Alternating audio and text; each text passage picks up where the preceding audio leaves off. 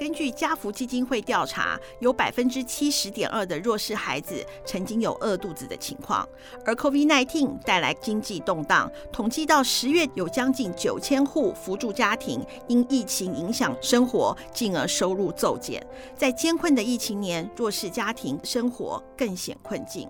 为致力儿少及家庭稳定生活，家福邀请张惠妹阿妹担任公益大使，共同推出“爱无限 LINE 贴图”，希望借由贴图正向而温暖的力量，邀请大家透过购买贴图，帮助孩子平安度过疫情困境。贴图贩售所得扣除平台费用后，将全数捐助无穷世代计划，在岁末时刻传情亲友，传爱弱势。有意愿的听众，可以在节目资讯栏看到贴图购买的链接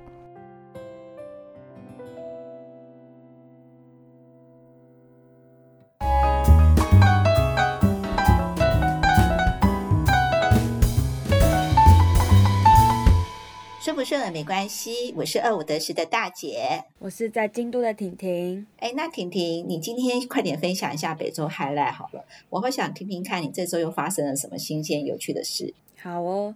可能台湾比较没有这种感觉，因为台湾四季如春嘛，要不然很热，嗯嗯、要不然突然变很冷。日本的话，因为纬度比较高，所以它比较会有四季的变化，嗯、就是春夏秋冬其实都蛮明显的这样子。那日本人呢，他们是一个非常喜欢季节感的一个民族。就是他们在什么样的季节就会做什么样的事情，比如说春天的时候就一定要去看樱花，所以他们的那个一些寺庙啊、一些神社啊，都会主打说，哎，我们这边种了很多樱花，最近是樱花盛开的时候，大家可以特别来看。全国四地都可以种樱花哦。应该我记得都有啊，辅道县都有啊。哦，好棒哦！夏天的时候看绣球花嘛，有一个东西叫花手水。你还记不记得我们去神社的时候，就是他们会摆一个水池，又有一个勺子，然后你要去洗手。嗯，夏天的时候他们就会在里面放很多花。哦，好好哦，嗯，对，花，然后就很漂亮，所以叫花手水。现在就进入秋天了嘛，秋天当然就是要看枫叶啊，因为树叶都渐渐变红了嘛，嗯、对不对？对，日本人他们就会到处去不同的寺庙或者是神社，然后去看枫叶。啊，这时候神社呢，嗯、他们也会有叫做夜间参拜的东西啊，嗯、就是在晚上可以让你去进到神社或寺庙里面，他们也会打灯，就是让那个枫叶看起来更红、更漂亮。好棒哦！然后当然要收钱啦。京都几乎是最有名的一个看赏枫叶的寺庙，就叫做永观堂。永是永远的永，观是观观看的观，堂就是登堂入室那个堂。现在的话，就是正好是大部分枫叶都红的时候，很红很漂亮啊，很多人都会来看。然后不止老人哦，大家可能觉得这很像什么进香团的活动，有没有？或是一,台游览车一起去什么奥万大之类的，没有没有没有没有没有，情侣啊、小朋友啊、妈妈带小孩这种都会去看，这算是一个日本人的习俗吧。嗯，然后很多人都会。特别是网红都会特别去租，会去穿或者自己有啦和服，对，然后去拍照。但我那时候去永观堂的时候，还没有到非常红，半红，嗯、但是人已经非常非常多了，然后多到就那些想要拍漂亮照片的姐姐妹妹们，她只要一停下来。嗯，马上就会被工作人员说不好意思，请你往前走，后面已经塞车了，就是人这么多。哦，所以说他们还是有一点疫情的管制就对了，不希望人太聚集或太逗留，对不对？我觉得不是疫情的关系，是因为其实永安堂很大，所以你一塞车，后面就会全部塞住，哦，大家就会恨你。我知道，那后面的人潮都动不了了，所以那个就是要帮忙疏通，没有时间等你拍美照哎。然后我有拍几张照片，上传到那个二五得十的粉砖上，所以请各位听众呢可以去粉丝按赞留言。嘿嘿。哦，我听你讲了以后，我就好想去日本哦，真的，我觉得京都好棒哦。真的也想看看枫叶，嗯，对啊，真的蛮漂亮。虽然我没办法去日本嘛，对不对？但是呢，婷婷，我们是不是订了 Disney Plus？对啊，是不是还有其他的娱乐可以享受一下？没错，那个终于千等万等，终于等到 Disney Plus 在台湾上架了。我真的等超级久的，非常非常多的平台频道可以看。非常的开心。包括漫威嘛，我是订阅了才知道，原来国家地理频道啊、嗯、也是 Disney 底下的，真的也好棒哦。对，真的是非常非常多的节目。订、嗯、了之后，我真的开始有一点没有再按开 Netflix 了，都是一直点 Disney Plus。然后我来跟大家分享一下我最近看的两部影片，那我觉得相当好看。嗯，第一部是我不知道台湾有没有上映，好像台湾没有上映，是叫做迪士尼真人版电影《库伊拉》。库伊拉台湾没有上映哦，好像没有。库伊拉是一零一忠狗里面的反派，就是他一直很想要拿那个斑点狗，把他的皮拿来做大衣的那个反派。然后真人版电影是那个艾玛史东演女主角，这部是在讲那个起源故事啊，不是一零一忠狗，然后直接翻拍成真人版，是纯粹以这个角色然后去做的一个故事发展。然后我觉得。非常的好，里面也有很多致敬动画的画面。然后我最想要说的是说，因为库伊拉的设定就是他很喜欢时尚，因为他想要一直做那个大衣嘛，把它定义为是一个时尚达人，所以里面有非常非常多套库伊拉设计的礼服都非常好看，哇，嗯，非常漂亮，就是时装秀的感觉。然后它里面也有很多角色，也都跟它搭配的很好。然后那个艾玛史东让我吓到、欸，就是他这么会演，嗯，他之前不是演那个《La La Land》吗？在《La La Land》的时候，我觉得还好，但因为可能我本来也没有特别喜欢《La La Land》，那怎么讲？在《La La Land》里面，她看起来就是有点乖乖的追梦追梦美国梦的女孩嘛。嗯，然后但到这边，她就是变那种我就是天生的反骨叛逆。然后演的非常好，然后一开始因为一些原因，他妈妈导师跟他说：“你要低调，你要低调，你不要这么强出头。”他就从小就很喜欢时尚。他妈妈把他送到学校里面的时候都很头痛，因为他就会觉得，比如说校服很丑，但我觉得很好看，跟台湾的比起来，那个好看很多。不是会有很多学校小朋友的制服会是一个西装外套吗？对，啊，西装外套已经是素色的嘛，对不对？他就觉得很素，不好看。然后他就把里面翻出来，他反穿，oh. 然后再反穿不是就是另外一个颜色嘛？通常会什么白底的嘛，oh. 或黑底的之类的，对不对？他们在上面画画。哦，真的哦。对，就自己设计一套与众不同的校服，属于他自己的。但是这个你就会被盯上啊，嗯，所以他就不断的被记过、记过、记过这样子。然后最后校长受不了，把他妈妈也叫来，嗯，然后他就给他看库伊拉的记录。就说你看这么多警告，然后在他校长准备要说出我要把你退学的时候，他妈妈就先抢先一步说我要把我小孩转学哦，然后那个校长就说没有，是我要把你退学。他妈妈就说没有，是我先说我要让我小孩转学，所以那个记录上面不可以写他被退过学。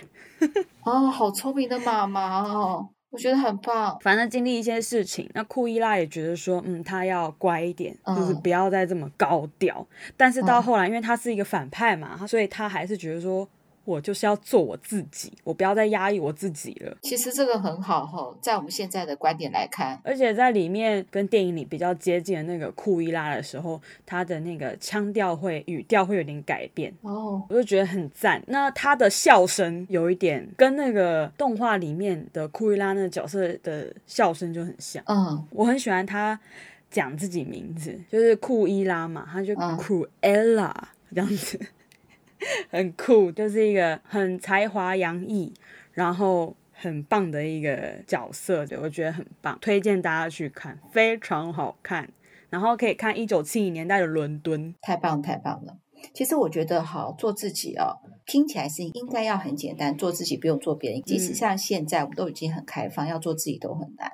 你会考虑到很多的因素，你会考虑到学校、老师、爸爸妈妈或者你的同学。对。那我们今天我要跟婷婷分享的就是说，看到我朋友脸书的一个 po 文，我马上就联络他了。那他是一个爸爸，那他有一个小孩是念了国中，那他的 po 文 po 了什么呢？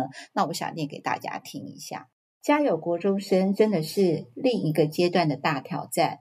孩子的好朋友在 FB 学校的论坛发布了一篇匿名的告白文，没有想到被截图到赖学校的群组里面询问，可能是怕被追查出来，一时慌了，想了一个很糟糕的方法，要我的孩子到赖上面谎称说自己盗了朋友的账号。告白文只是恶作剧，而我的孩子竟然就这样两肋插刀的答应背上这个黑锅。这个还没有完哦，这个好朋友回头还在自己的 FB 和 IG 做好布置，写了我的账号被盗了，心很累的话，让整个剧本更完整。看到这一切的孩子，就心情低到了谷底，却什么都不敢说，就这样闷在心里，直到一再被追问，才吞吞吐吐、挤牙膏般的交代了一切。如果你是家长，你会怎么处理？老实说，第一时间我也傻了。真的是又气又心疼。我花了一些时间先处理自己的情绪，才跟孩子说了三件事。第一，孩子没有意识到性欲的重要性。虽说性欲，我脑中想到的其实是 credit，想不到更深切的翻译，只好占用。因为不理解 credit 重要，所以孩子们一再对家长、老师、同学爽约，并以为被骂时忍一忍过了就没事。因不了解 credit 影响力，所以才会自以为的很有义气，出来帮朋友背黑锅，却不知道牺牲了什么。第二件事，孩子们虽掌握了便利的网络科技，却没有意识到在网络上的行为背后该负的责任。这是国中生人手一机的时代，班上还因为此事专门设计手机鼓掌。每天早上负责收集所有同学的手机，直到放学才发还。问题是，我们给予了孩子科技的便利，却来不及跟他们先说明，随手在网络上发出的讯息和影音，最后都要负起相对的责任。没想清楚后果就发告白文，就该负起责任。为了逃避责任而叫朋友来扛责，而朋友也傻傻的背黑锅。最后也要负起责任。第三件事，我跟孩子说，他这次做了错的事情，却没有做坏事，他没有伤害人，反而是想帮人，却用错了方法。他这次确实做错了，但没有为非作歹，所以我请他好好记住这一次的教训。但今天上学时要记得挺起胸膛。不需要有一丝丝的畏缩。话虽说完，目送他进了学校后，心里还是难免七上八下，不知道自己这样说对不对，也不知道孩子到底听进去了多少。接下来又会怎么去面对同学的询问，还有如何应对那位朋友的闪避？唯一确定的是，这段友谊成了牺牲品。或许几年以后，他们回头看，会觉得这一切都很蠢、很后悔，但终究是回不去了。国中生的世界本来就不容易，这个时代。看起来又难上加难，身为家长真的觉得好难啊。那婷婷，嗯，我也把这个文嘛截给你了，嗯，然后你也看了，那你现在你觉得感觉是怎样？其实我觉得这没什么大不了的，因为这种事情其实很常发生呐，只是刚好换一个平台发生而已。真的耶，你看哈、哦，啊、小孩觉得还好，其实做。父母的，像如果是你发生这个事情的话，我要气死了，我要昏了。虽然你现在是觉得是说这是小市场才发生，那如果你是当事者呢？当然小朋友会很难过啊。我很认同这位爸爸的想法，你要保持性欲嘛，跟他讲。你没有做坏事，对啊，至少家长跳出来挺自己的小孩，对，我觉得这是最重要的啦。嗯，可是小孩会在乎父母挺不挺吗？他现在满脑子一定觉得是说他做了这个事情，嗯，那同学居然真的把他这个剧情演成他就是那个盗用别人账号的一个人吗？应该是这样讲吗？他现在的确最 care 的还是他要怎么回班上跟这一群人相处，但是我觉得说他一定有接受到。父母还是挺他的，并没有责怪他，我觉得也很好，因为这不会让他加深第二个负担。因为如果父母就是狂骂他的话，他可能就会觉得好烦哦！我现在学校这样子，我回来还要这样子，那我哪里都不是，然后还要面对那个朋友的嘴脸，那我到底是要怎么办？我觉得如果我小孩发生这件事情的话，你要把那个同学拜托你去替他背黑锅这件事情截图下来，以后发生什么事情的时候可以用来保护自己，就什么事情都要留下证据。嗯，但是我想要问一下，就是我朋友的女儿，她为什么会同意要帮同学做这样子的事情呢？嗯，一定有很多原因嘛。这个年纪的小朋友，或者不要说这个年纪好了，以你这个年纪，你明明不想做这个事情，你有没有可能因为你怕失去这个友谊而做这件事情呢？这个时候的压力。你是要怎么样对抗他呢？你不想，你那你刚才讲说我不要吗？嗯，你是说得出口这样子的话吗？在同学与同学之间的相处，不管是国中、高中、大学，我觉得在求学期间呢，同学之间的相处一定是最重要，它绝对高过于老师，绝对高过于，比如说是呃父母。嗯，绝对不可能像你刚才讲的是说这么小的事情，反正过去都算了。想说到账号也不会这么容易，我觉得不会这么简单呢。我觉得他最重要是他面对的是这个跟同学之间相处的压力，他是比较不会处理的，他才会这样子。嗯，所以讲来讲去，我觉得不只只是说今天你如果答应的时候你要承担多少后果，是怎样面对，是说你跟同才相处的一个压力耶。我记得你小时候这段处理是最不能。处理的，我才会想要问你啊！我基本上我一定没有办法，我一定就是会帮他做了。我为什么要做这集？就是你从小到大对于同学之间的要求，你明明十次有九次不想做，可是你都去做了。嗯，但我不知道是不是因为我自己是独生女的关系啦。我朋友的女儿也跟你一样，也是独生女，所以我觉得你应该跟她有同样的感受。所以就是面对这种同才的一点点的同才压力，哈，我通常就会直接投降。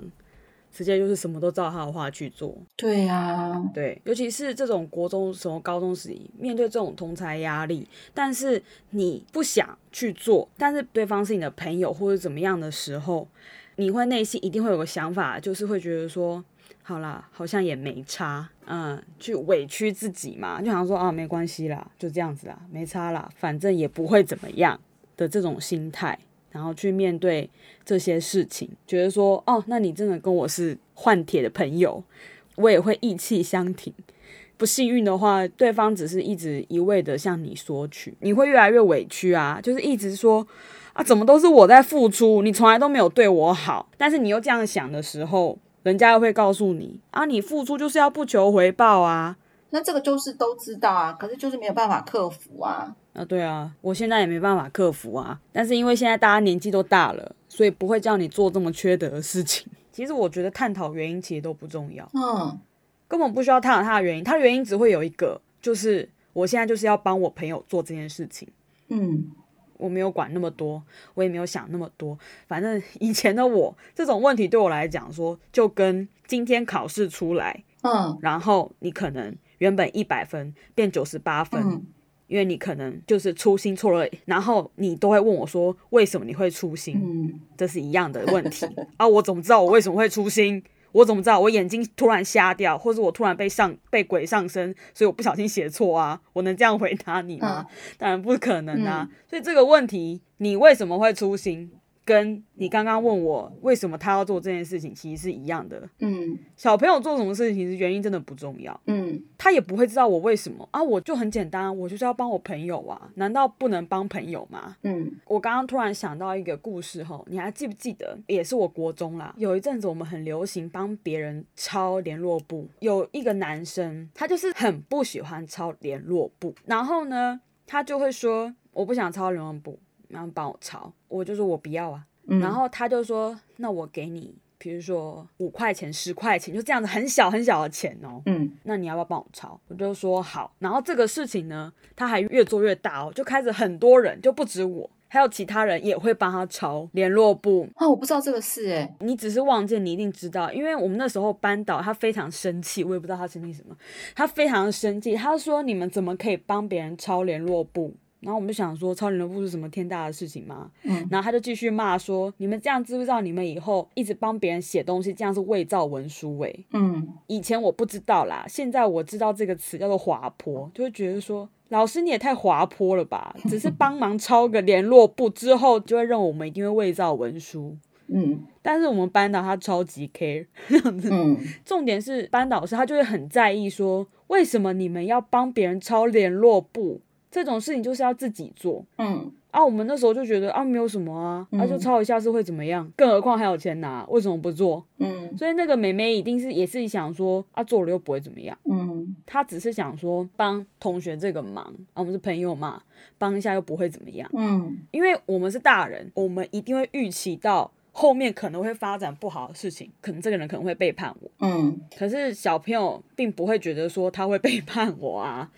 而且他就会觉得说啊，反正这件事情就这样子，他也不会知道说自己会受这么大的影响。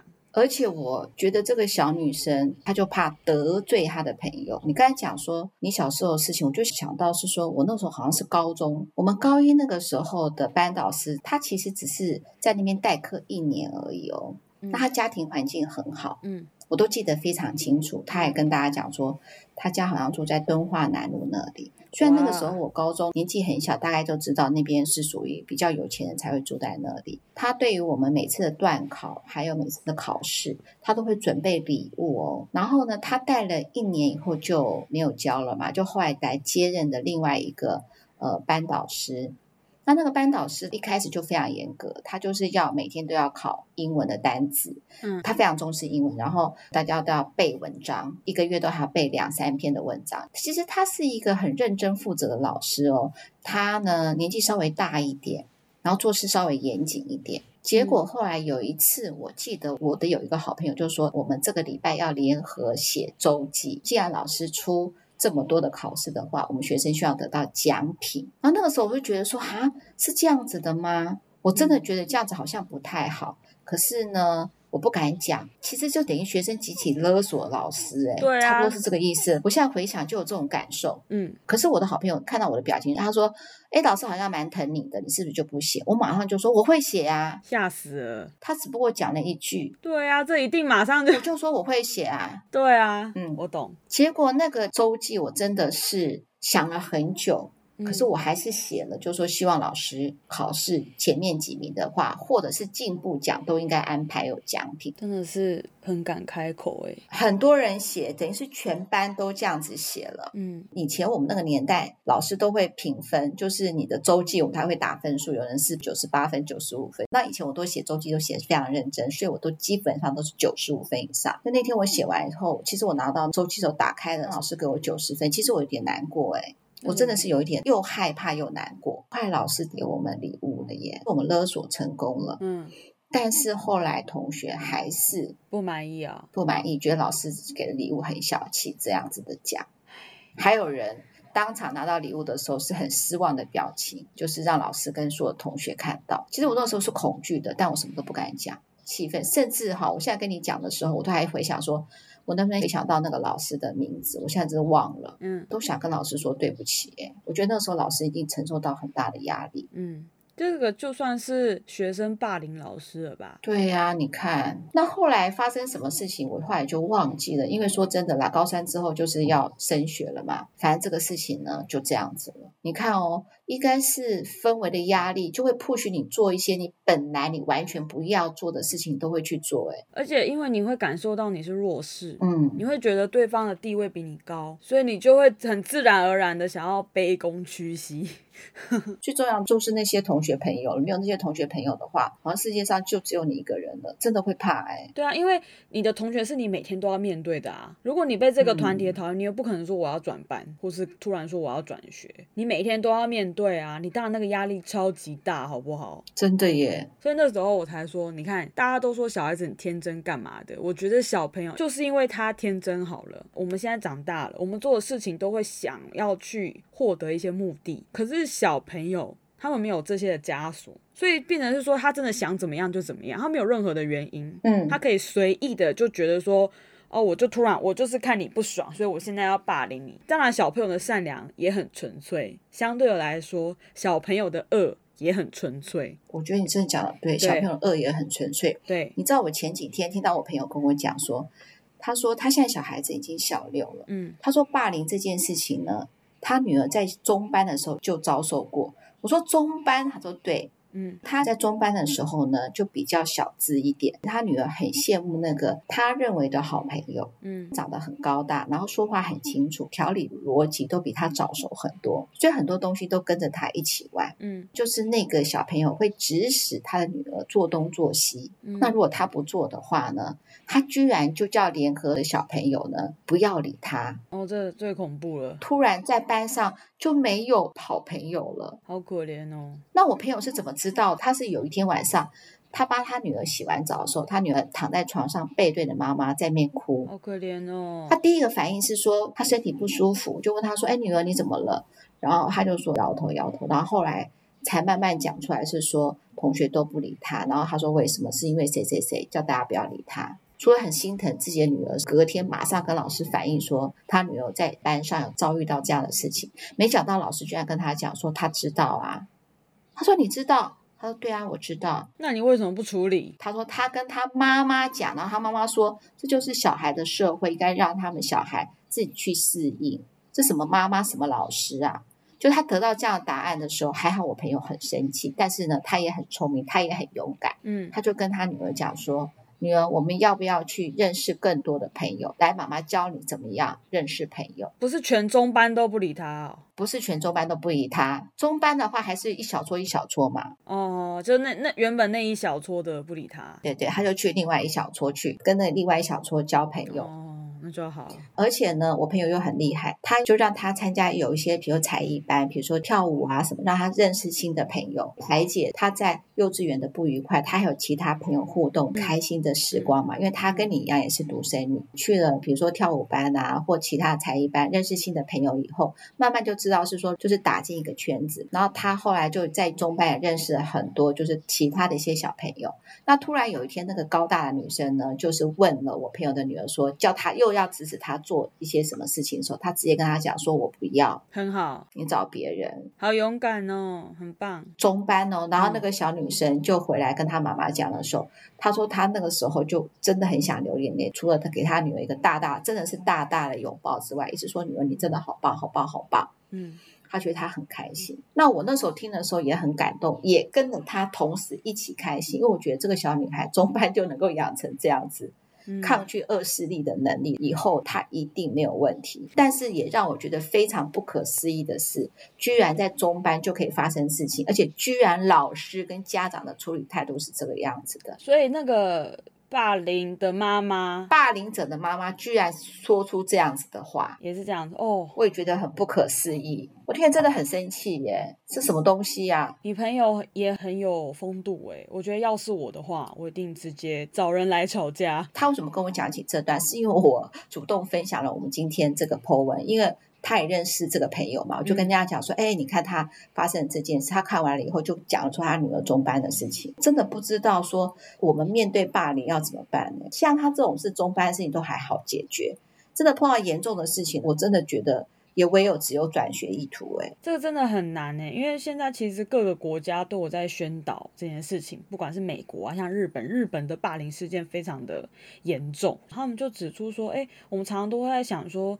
到底怎么样的族群会比较容易被霸凌？比如说，可能尤其是一些外貌比较不属于大众流行的一些体型或是样貌的时候，就可能比较会变成，呃，容易被盯上的对象。但是好像之前日本就有说，他们后来发现哦，可能日本的小孩已经变成这样子了，就是霸凌是随机发生的，好可怕哦。也就是说，你可能长得很漂亮啊，也被大家讨厌，嗯，就是觉得你在拽什么啊之类的，你是不是都勾引老师？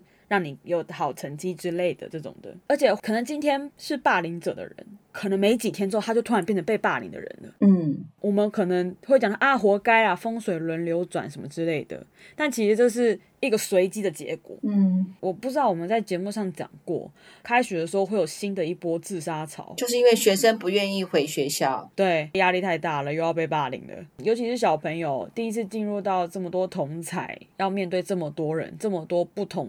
跟自己不一样的人，然后去做相处，还要建立自己的人际关系，其实是一件非常难的事情。所以，一定在这个时候都一定会把人际关系当成最重要的一个部分。我觉得霸凌这种事情哦，真的是哈、很难有一个真正解决的一个 SOP，但是我觉得如果各个方法都试过了，远离是非之地也是一个解决的方法。当然，远离是非之地是最后一个选项。人家说人之初性本善，我这个人之初真的是性本恶。嗯，中班事情就不可思议。还有啊，我前几年不是跟你讲说，我朋友的姐姐，然后她的儿子今年已经十五岁，也是差不多是国三嘛。然后他们有个男生哦，拍他的照片，然后。PO 限动的 IG，嗯，说他的举手投足很像低能儿。这人身攻怎么会有人 PO 这种 IG，、啊、然后做这样子的一个 take，跟这样上面写这样的字，说他很像低能儿。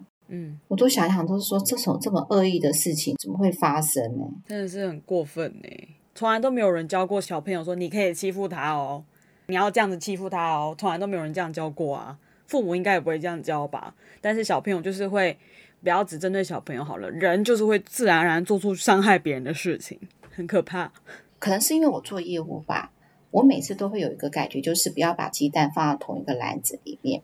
因为你从小到大都非常非常 care 朋友，对啊，我还记得我们跟几个父母特别好的时候，每次都要一起出去玩。但是当有几个父母不能去的话，这个行程就要取消的时候，即使我跟你讲说我们照去，你都会失望的不得了。然后就问我说：“哎，谁谁谁为什么不能去呢？嗯，要不要叫他们一起去？”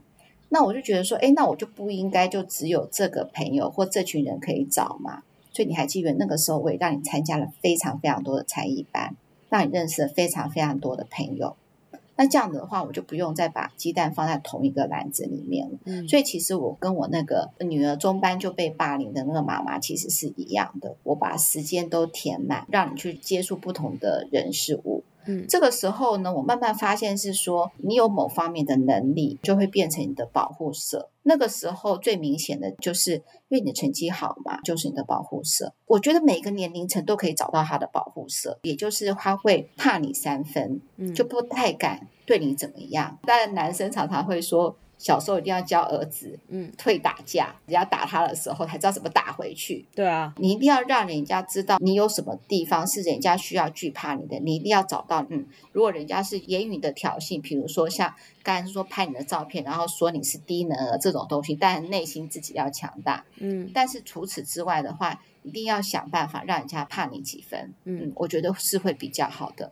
比如说，有些你可能运动特别好，你很明显的优点在哪里？嗯、你的亮点呐、啊，你的 spotlight，你的 highlight。对，所以说我觉得每一个年龄层或每一个人都要培养一个这样子的一个，像是对抗恶势力的一个盾牌。如果你完全都找不到，我就什么亮点都没有，嗯，那你就要找后援。嗯嗯嗯，比如说。你有没有哥哥姐姐？下课的时候就请哥哥姐姐来找你。哎，其实发生什么事情，我哥哥姐姐是会照看的，这是一种方式。或者是说，嗯，跟你妈妈讲，你还记不记得？我之前有一个朋友，那时候你还非常欣赏我的朋友，嗯，对，下课的时候就直接去跟那个霸凌他女儿的那个同学直接直球对决。对啊，我觉得那是最有效的方式。对，直接告诉他说：“你不要动我的女儿，如果你再动我的女儿的话，我一定会动你，而是我亲自来动你，而且我每天下课都会等你，而且我还会找我的朋友来堵你。”对啊，当然这个方法也许不是很好，以暴制暴最有效率。不管怎么样，也的确。也吓到那个同学了，也许没有办法把你的处境完完全全变好，也许他不敢有行动的暴力、肢体的暴力，也许用冷暴力，就是还是解除了一部分的危机。对，就有的时候你一定要找后援。当然，我也鼓励大家找老师，也希望大家学校都有一个像华仔老师这么好的老师，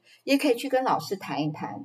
我觉得心理智商也是一个很重要的部分。我觉得小朋友一定都不敢去找老师。因为有些老师就是很白目，他会直接，但是我也不知道老师要怎么处理啦。这但是教师们自己要好好的想好对策，因为通常跟老师讲，好一点的老师就会把霸凌你的人叫过去，然后刚刚你怎么可以霸人啊？巴拉巴拉巴拉巴拉，然后放回来之后你会更惨啊，因为那个人就说好啊，你现在当廖北啊，是不是？嗯。那就换一种方式继续霸凌你。那更白目一点的老师，就是直接当着全班的面前讲出来说：“大家不要再霸凌这个人。”那原本不知，这都是很糟的处理方式。对，其实我看了一个网红叫金肉妈妈，她从小就发现。如果他的小孩心里有压力的话，他会找儿童心理智商哦。嗯，这个我觉得也很好。嗯，如果你发现是说你在言语上没有办法给你爱的人，就他发生了这些的一些不开心的事情，然后你又没有办法保护他的话。有的时候也需要看医生，也就是说，我外面受了伤，我总要找个地方疗伤吧。对啊，释放压力了。也许这是也是一个很好的方式。当小朋友跟你讲的时候，我觉得不管是什么年龄，就要正视这个事情，想尽任何方法，我觉得一定可以有解决的方式。也许不是最好的方法，但是一定可以努力去试。对啦，就是要想办法突破重围啦。然后我觉得啊，小朋友通常不喜欢跟家长还有跟老师讲一些心里话。我觉得还有可能是因为我不知道现在还是不是啦。但是我们那个时候就很教鞭式教育啊，因为你讲心里话的结果通常都是被骂。嗯，很多人都被这样骗过，就是说你讲啊，我不会生气，然后讲完之后，接下来就是大发飙，嗯，一样就是被揍被骂啊。嗯，像我刚刚又在提到我的国中班导。嗯，我觉得只要是提到这种学生时期，我一定多多少少都会提到我国中班导，不是因为我多么感谢他，他在我的学生记忆中烙下了诸多不好回忆。嗯嗯，但是班导他有没有教我们一些什么事情？他有没有对我们好？我只能说他有，但是会不会因此记得一辈子？不会，只会记得他讨厌的部分。你只会记得他很荒谬的地方，他怎样怎样不对我好。哦，我想讲一个我看了很介意，但是。跟我们刚刚讲的主题无关的事情，嗯，就是我看到“手机鼓掌”这四个字，个人觉得非常的荒谬。怎么会有手机鼓掌？这个真的是非常的反自由哎！到现在都还是，因为我现在在京都大学念书，京都大学是一个非常非常左派、自由派的一个地方。我们之后会深入来探讨这件事情哈。然后，因为我也变得更加的，可能年龄到了，好，就会更加的觉得我们就是要崇尚自由进步嘛。嗯开放这样子，然后看到手机鼓掌这四个字，真的看得很气耶。为什么叫每天早上负责收集所有同学的手机，直到放学才发还？看了就让人觉得很讨厌、很碍眼呢。都什么年代了，为什么不能那个啊？教导学生不要用，但是现在小孩就很难管啊。嗯，不是啊，啊他就用啊，啊你再抓不就好了？就是。你管他，看着觉得很奇怪哎，这什么？我还记得我小时候，现在小朋友可能不知道，我们以前有一个东西叫 PSP，嗯，你还记不记得？知道，我们都会偷带到学校玩嘛，下课的时候玩啊。因为为什么？很简单啊，因为下课十分钟，你根本来不及跑到操场去打篮球，嗯，或去跑步，嗯，根本来不及，因为老师还会疯狂的拖延上课时间，嗯嗯嗯，那怎么跟朋友玩？啊，就是带电动去啊，嗯、然后那时候那么多电动那么酷炫，对不对？嗯、然后有一次不知道我们以前有个鼓掌叫什么身教组长，嗯，忘记了，反正有一件是风纪鼓掌的东东啦，嗯、就是国中的教官这样，他就突然有一天要大清查，嗯，不知道是哪一个讨人厌的老师去跟学校讲这件事情，他突然开始每一班大清查 PSP，、嗯、就是或是任何的违禁品，嗯，然后那时候我也有带，嗯，然后你知道我怎么办吗？嗯我把它，我把它藏到，因为基本上你藏在你的任何的桌子里面是没有用的，嗯，因为这是让你知道这非常的反人权，老师会尽他全力翻开你的书包跟你的抽任何抽屉，嗯，然后那时候我就我就跑到女厕，首先那个身教的老师是男生，我就跑到女厕，然后呢，不是都会有卫生纸嘛？嗯，但我们刚好那一间厕所的卫生纸它是抽取式，它不是滚筒式的。嗯我就把那个抽取式的那个盒子，卫生纸盒子打开，然后再拿拿掉一层卫生纸，然后把我 PSP 放进去，然后把卫生纸叠上去，然后再把盒子放回去，就藏在 厕所里的卫生纸盒里。啊，好厉害哦！对对，然后老师就没查到，然后我们班导师非常的悔恨。他就觉得说，怎么会没有？你们一定有带，你们到底藏在哪里？就是你看，我们只会记得这件事情啊，才不会记得你教了什么。所以就是因为这样子，小朋友跟老师之间的隔阂，跟家长之间的隔阂才会更那个啊。因为你们虽然都会一直问我们，你为什么要这样做？你为什么要这样做？可是每次讲出来的后果就被你们骂嘛。那之后就会渐渐觉得说，你根本不是关心我到底为什么会做这件事情，你只是为了要骂我而已。好像也是，嗯、这个爸爸他就是说，孩子们没有意识到幸运的重要性。嗯、当然，我们刚刚一直提到嘛，小孩子最介意的就是同才压力。对，那同才压力之后，第二件事情就是不要被骂，嗯、就是你任何事情犯了错好了，他一定知道他犯了错。你犯了错之后做的任何事情，都是去为了不要让爸妈或是家长发现跟被骂，就这样子而已。其实我觉得哈，每个阶段哈都有每个阶段不一样的想法。我觉得我现在跟你好像有靠近一点。刚才听你这样讲，好像又没有像我想象的这么靠近。我会觉得手机鼓掌收手机是个最简单的方式，可是你会觉得是说学校希望是说上课之后专心上课。不要上课的时候偷看手机，你下课的时候就要眼睛休息嘛。学校可以这样子的提醒，对，但是不能强制。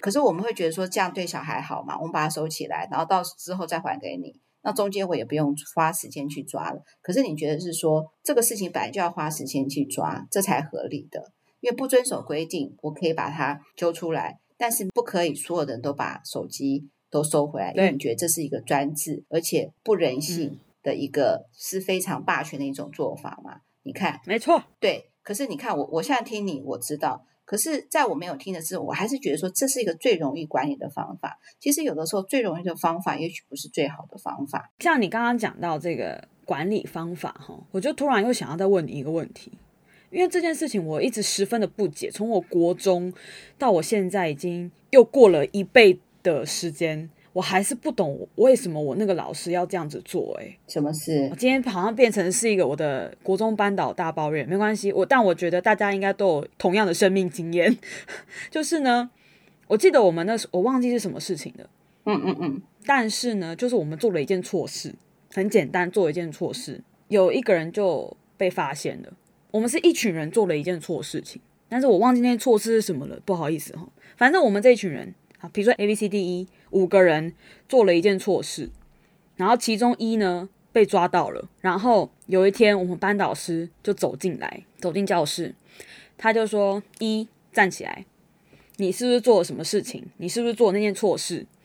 然后那个一就说，他就只好承认嘛，他说：“对，我做这我做这件事情。”然后呢，那个班导居然就说。那还有谁？他当着全班的面说还有谁做这件事情？嗯，然后你想，因为我们有同台压力嘛，对不对？那个一当然就他就不讲话，他就说没有，我不知道还有谁。嗯，然后我们班导他就一直狂问他，他说你要不要讲还有谁？嗯，然后那个一死都不讲，但是我们其他人看一眼就觉得哇，这个一真的是太太赞了 这样子。然后怎么太赞？他太可怜了吧？不是，就会觉得不是他太赞，就是觉得他他很有义气啊，超崇拜他这样子，对，嗯、对他牺牲他自己、嗯、这样子，然后那个，嗯，突然老师就说，他说你不讲是不是？好，他直接把 A B C D E 都点起来，耶，意思就是说他根本就知道谁做了这件事情，可是他为什么要逼供一个人呢？你懂我意思吗？因为你知道，看在我眼里，我觉得非常不可思议的说，就是他让一去承受那个同才压力。可是班导不是基于他不知道还有谁，他根本就知道去做这件事情是怎么样，要让一去当着全班的面背叛他的朋友吗？我想起来了，你有回来问过我，我真的超不理解，而且我我那时候毛骨悚然呢，我真的那时候我就觉得说，这是什么意思？就是你明明就知道，你为什么要逼一个人去供出其他人？你到底？有何居心啊？在我们那个年纪哈，我们认为是说大胆说出对方做错事情是一种勇气，是一个正义的勇气。嗯，在我们那个时候的教条是这样。还有就是说呢，你主动承认自己的错误，这也是值得褒奖的。可是完全不符合人性。也就是说，老师在这样子讲这个事情的时候，他那个学生很勇敢的讲出，因为这件事情是错的，还有谁？做不好，那他为什么要公开？他只是想说，这不是私底下告密，是我问的。而且老师他一定会觉得说他这样做的很好，我没有私底下问他，所以他也不是私底下的告密者。嗯，他是在我强逼之下问的。老师自己以为这样子做会比较好，而且他觉得那个人应就是应该要有正义的勇气把他说出来。嗯，那其他同学已经看到老师。这样子讲，同学也要站出来说：“老师，我做错了。”嗯，但是我现在觉得完全不符合人性。对啊，我不能当廖北啊，对，所以我不能讲。对啊，因为在那个时候，因为老师跟我年纪差不多嘛，嗯、在我们那个年代，我们就认为就应该要这样子。嗯，而且这个事情呢，在我以前国中的时候也发生这种事情啊。嗯、以前最喜欢所谓的连坐法，我觉得莫名其妙的连坐法就是，就一号跟二号、三号跟四号这样子。如果一号没有备好，二号也要一起罚。所以二号你要盯一号哦，一、嗯、号你要盯二号哦，是不是很无聊？好可怕啊！这就是一个，这就是叫怎么讲？这就是那个什么人民警察啊？对啊，在我们那个年代就是这样子啊，互相监视，超恐怖。后来老师还说什么要十人一组，那时候我觉得十人一组更可怕。十人一组就是说什么，其中有一个是老鼠屎的话，好可怕哦。然后每个人都狂背单词，你知道吗？你就很怕说。万一就是你是那个老鼠屎，压力好大哎。其实女儿，我是想要跟你讲说哈，嗯，也不是说婷婷啦，应该是说说我们的真爱。你们跟我们这样的老人沟通，嗯、你会觉得我们很难沟通，有时候会觉得是说这样做法是对的，或者是我们根深蒂固觉得这个是好的。嗯、也许你们感受完全不是那么一回事。的确啊，你们现在得到的资讯比我资讯实在太多了。真爱都知道大姐是做业务的，嗯、我以前做业务的时候没有 Google 哎。我要去蹲在那个超市的那个产品架上，一个个去抄电话。我以前要做这样的事，哎，在我们资讯不发达的时候，我们只能看到我们眼前看到的东西。所以，当我们资讯不足的时候，我们自然能力不足。当你会觉得说，我们怎么那么僵化？可是有些东西是根深蒂固的。其实年轻人也有一些根深蒂固的想法，人每一个人都有。如果你们可以对我们多一点的包容。多一点的谅解，这个谅解是说，我们的确行为 能力就是有点不足，嗯、所以我们才会做出这样子的做法。但是我觉得哈，像二五得十大姐的这种老人，嗯、我觉得应该是越来越多。我真的这么觉得。虽然婷婷有的时候也觉得很难过，说是不是我是同文层？但是我不管怎么样，我觉得这个同文层会越来越厚。也就是说，我们会影响越来越多的人。我本来就是一个乐观派的，婷婷知道吗？就是看到问题就是往前去解决。其实现在再怎么不好，我觉得我明天都可以重新开始。嗯、我觉得不管是、嗯、呃碰到什么挫折啊、霸凌啊，或者是说让你有任何不好的感受，我都希望说，如果大家可以写信过来，至少嗯在大姐这里一定会先回你信，呃给你一些安慰。如果可以分享给大家的话，也会把你的信分享给大家。那婷婷，那你还有什么要跟大家讲的吗？好。刚刚呢，一开头的时候有讲到我想要推荐两部影片啊，第一部是库伊拉，好，第二部呢是国家地理频道的，叫做《寻找亚特兰提斯》。大家知道亚特兰提斯吗？这个古代的，哎，我好像知道这个，哎，哎，因为我记得很久很久以前，好像国家地理频道有提过吗？还是怎么样？这个议题历久弥新啦。哦，对对对对对，很多人拍过，大概是这样子，就跟美人鱼一样啊。对对对，它因为这个神话实在是。太令人着迷了，它就是一个失落的大陆嘛，对不对？真的。那这部影片他就在讲说，他们找了几个候选地去看看，说，哎，到底符不符合柏拉图所去形容的亚特兰提斯？嗯、对，所以这个是非常大量的考古啦。大家先讲，一定跟迪士尼的不一样。对，它不会是一个，嗯，真的很像整座城，然后就是在海里的那种感觉，不是，它一定是一个废墟，一定是个遗迹，嗯，这样子，然后他们就在猜想说，哎，这个文化哈，到底是不是真正的存在，或者是说，其实柏拉图他就是把它换个名字，或者说取材自哪一个古文明。好，再去做的一个神话性的故事，嗯，那这边也推荐给大家。反正 Disney Plus 真的是非常非常推荐大家订阅。除了里面有很多很好看的内容，还有很多原创内容之外，当然我们一定要继续的去支持正版。好好可爱的婷婷，好，我们这集没有拿 Disney Plus 的任何置入哦，那大家可以自由心智啊。Disney Plus，我在向你喊话，一定要跟我们叶配，拜托，拜我超级会分享，快点 Disney Plus，不可能，Disney Plus 不会找我们叶配的。好。那呢，今天的结尾就我来结喽。好，然后我希望呢，我们的真爱呢，都可以多多推荐你的朋友能够听我们的节目。没错没错。然后呢，我也希望我们这个大家庭呢，人数越来越多。嗯。然后我们呢，就有更多的很好听的素材可以做给大家听。那二五得十顺不顺耳没关系，拜拜，拜拜。